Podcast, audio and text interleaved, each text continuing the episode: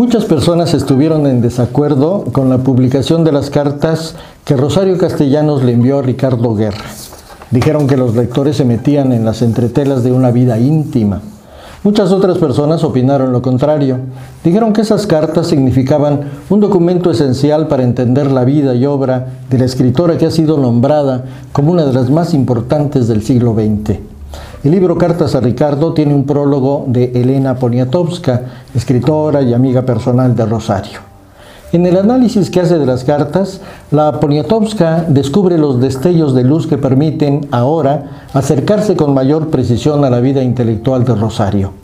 Elena dice, sus primeras cartas de Tuxtla y de Comitán son fascinantes porque habla de su tierra, Chiapas, a partir de ella misma Rosario es una flor de invernadero, una blanca en medio de indios, una terrateniente en medio de desheredados. Más tarde, en 1952, al regresar de Europa, habrá de ir a Chiapas a trabajar por ellos.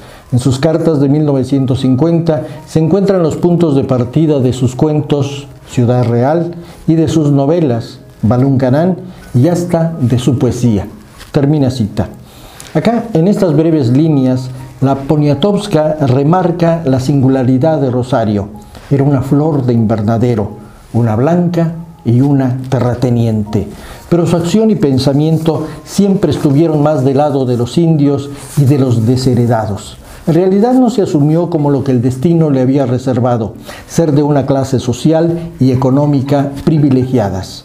Por esto, cuando escribió Balún Canán, muchos paisanos, acaudalados dueños de hacienda, se sorprendieron y criticaron el hecho de que en la novela revelara la situación de explotación a que eran sometidos los indígenas. ¿Cómo? dijeron.